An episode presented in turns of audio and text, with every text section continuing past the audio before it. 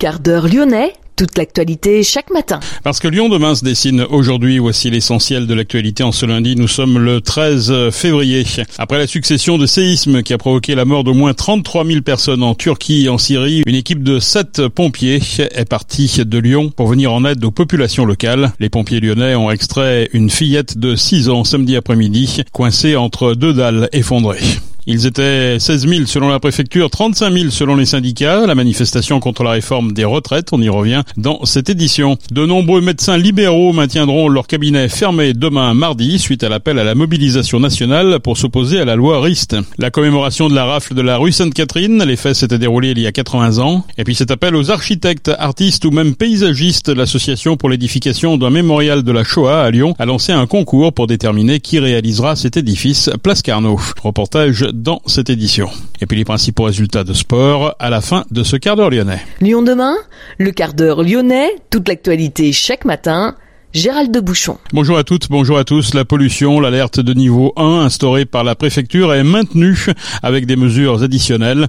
D'autres secteurs sont également concernés par cet épisode de pollution qui sévit depuis le 8 février. C'est le cas de l'Ain où la préfecture a décidé de placer le département en vigilance rouge pour la zone ouest. Deux jours après la succession de séismes qui a provoqué la mort d'au moins 33 000 personnes en Turquie et en Syrie, une équipe de 7 personnes était partie de Lyon mercredi pour venir en aide aux populations locale. Destination la ville turque d'Antakya, au cœur du séisme. L'ensemble des bâtiments sont touchés, souvent effondrés. Certains sont dans des situations très instables et font craindre un effondrement à tout moment. Le casque appui travaille en collaboration avec les secours turcs et d'autres équipes étrangères. Des caméras télescopiques et thermiques permettent d'aller jusqu'à 30 mètres dans les décombres et de visionner l'intérieur des bâtiments détruits. L'équipe comprend aussi un maître chien et son partenaire à quatre pattes. Notez que les pompiers lyonnais ont extrait hier une fillette de 6 ans. L'enfant était coincé entre deux dalles effondrées.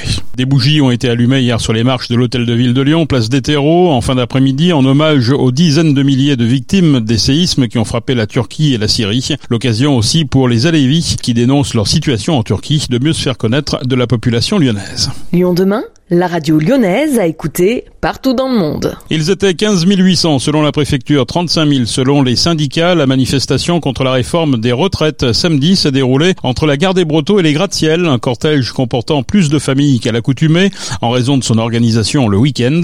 Des black box se sont malgré tout imposés en tête du cortège pour en découdre avec les forces de l'ordre. Plusieurs interpellations ont eu lieu. Au cœur du cortège, la députée écologiste de Lyon, Marie-Charlotte Garin, venue avec son écharpe pour participer à ce cortège. Notre rôle en tant que parlementaire, c'est d'accompagner justement la mobilisation dans la rue et l'extraordinaire travail qui est fait par les syndicats avec une intersyndicale, euh, je rappelle, qui est inédite sur les dernières années. Et il est clair que face à ce gouvernement qui ne fait que passer en force systématiquement, c'est avec la rue et avec l'opinion publique qu'on gagnera. Et je rappelle qu'aujourd'hui, c'est 93% des actifs qui sont opposés à cette réforme et euh, environ 7 euh, Français sur 10.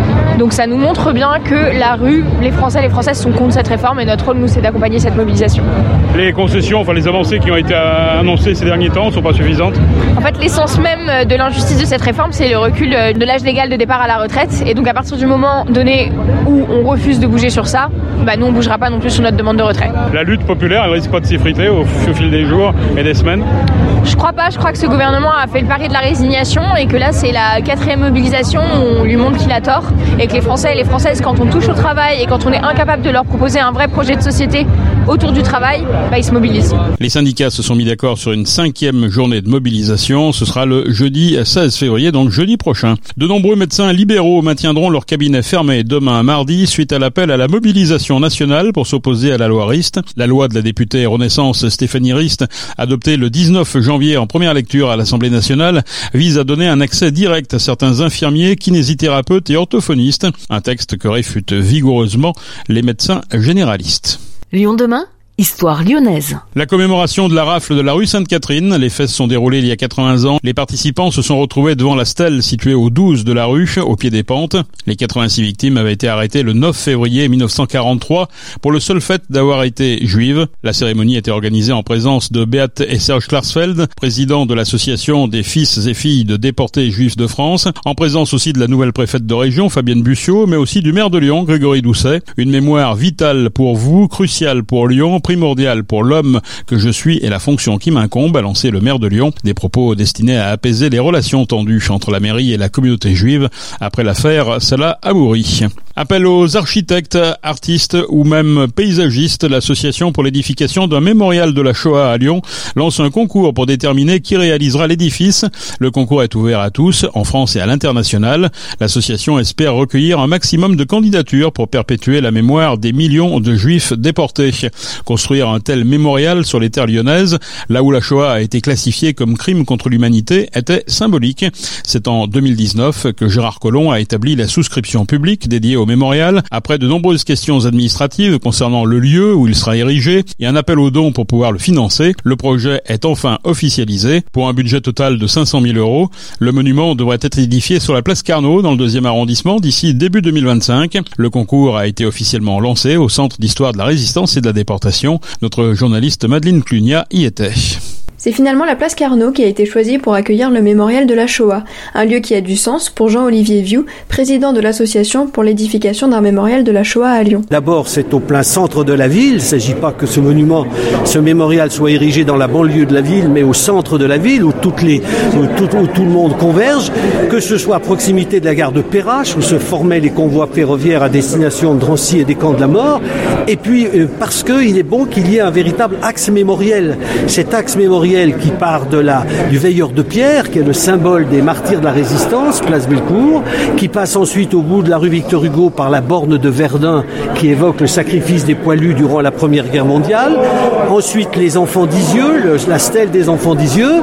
Et puis, vous aurez au bout quelque chose de très fort. À gauche, le symbole de la République, la grosse statue, le gros socle de la République. Et puis en face, d'une manière symétrique, le mémorial de la Shoah.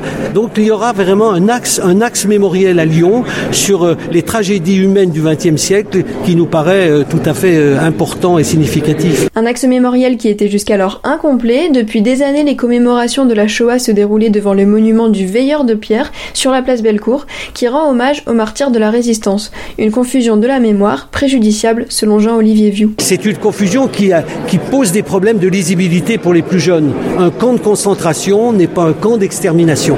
Et il est très important que justement ce crime contre l'humanité humanité tout à fait particulier fasse l'objet d'un monument spécifique, d'un mémorial spécifique. Un mémorial spécifique qui prendra la forme d'une œuvre d'art pour interpeller les passants, c'est d'ailleurs un des rares critères inscrits dans le cahier des charges. L'association veut laisser une totale liberté aux candidats, mais trois points sont tout de même non négociables. Le mémorial doit être visible de chaque endroit de la place Carnot, être accessible pour permettre le recueillement et surtout il doit être compréhensible. Un enjeu majeur pour Jean-Olivier Vieux. Il faut que le passant, quel qu'il soit, quel que soit sa culture artistique, puisse être interpellé, puisse s'approcher du mémorial pour découvrir l'inscription et se dire ah ben oui c'est quand même passé quelque chose chez nous entre 1933 et 1945 et c'est pas quelque chose de banal, c'est 6 millions, c'est 6 millions euh, de victimes. En mémoire des 6 millions de victimes juives, dont 1 500 000 enfants, seuls ces chiffres seront inscrits sur le mémorial. Aucun nom, parce que ce n'est pas un monument local, le but est de commémorer les victimes de la Shoah d'où qu'elles viennent. Un lieu générique pour concerner tout le monde donc, et c'est peut-être cela qui a permis à l'association de financer la construction du mémorial à 80% grâce à des dons. Des dons des collectivités, avec la région à hauteur de 150 000 euros ou encore la ville et la métropole de Lyon qui ont donné 75 000 euros chacune, et aussi des dons des particuliers. Ce sont d'ailleurs ceux-là qui ont le plus touché Jean-Olivier Vieux. Et une étudiante qui nous a envoyé un mot, je ne suis pas juive, mais je veux absolument apporter ma pierre, je vous envoie 20 euros. Ben, ça m'a autant touché que les 150 000 euros de la région.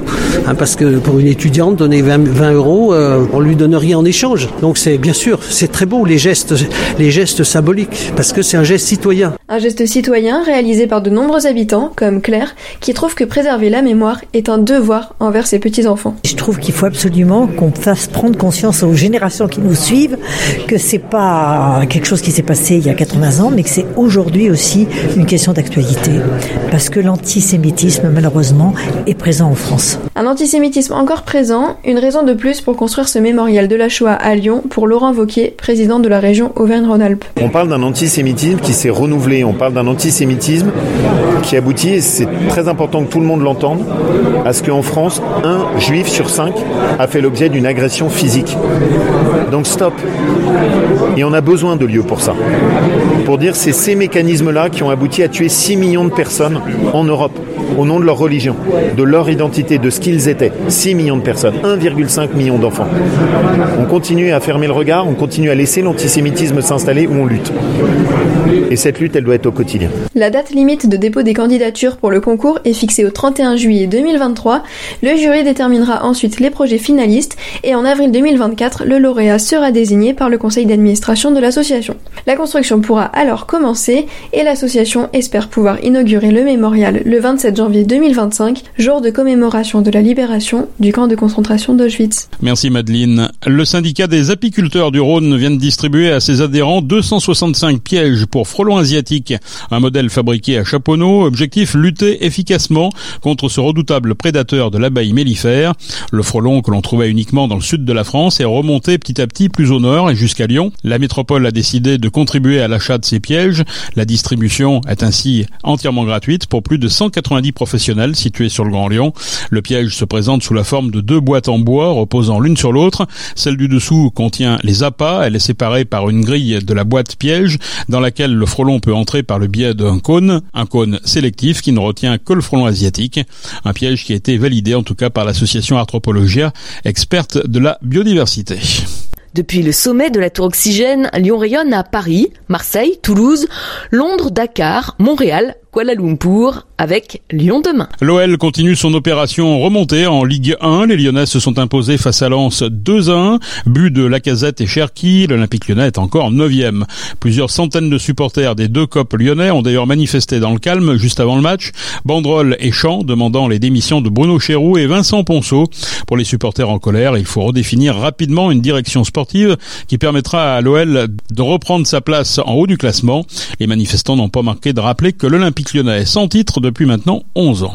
Basket, battu à Monaco 87-75 vendredi en Euroleague. Les Villeurbanais de Lasvel sont restés bloqués 2h30 à l'aéroport de Nice avant d'apprendre que leur vol pour Paris était annulé à cause d'une grève des contrôleurs aériens.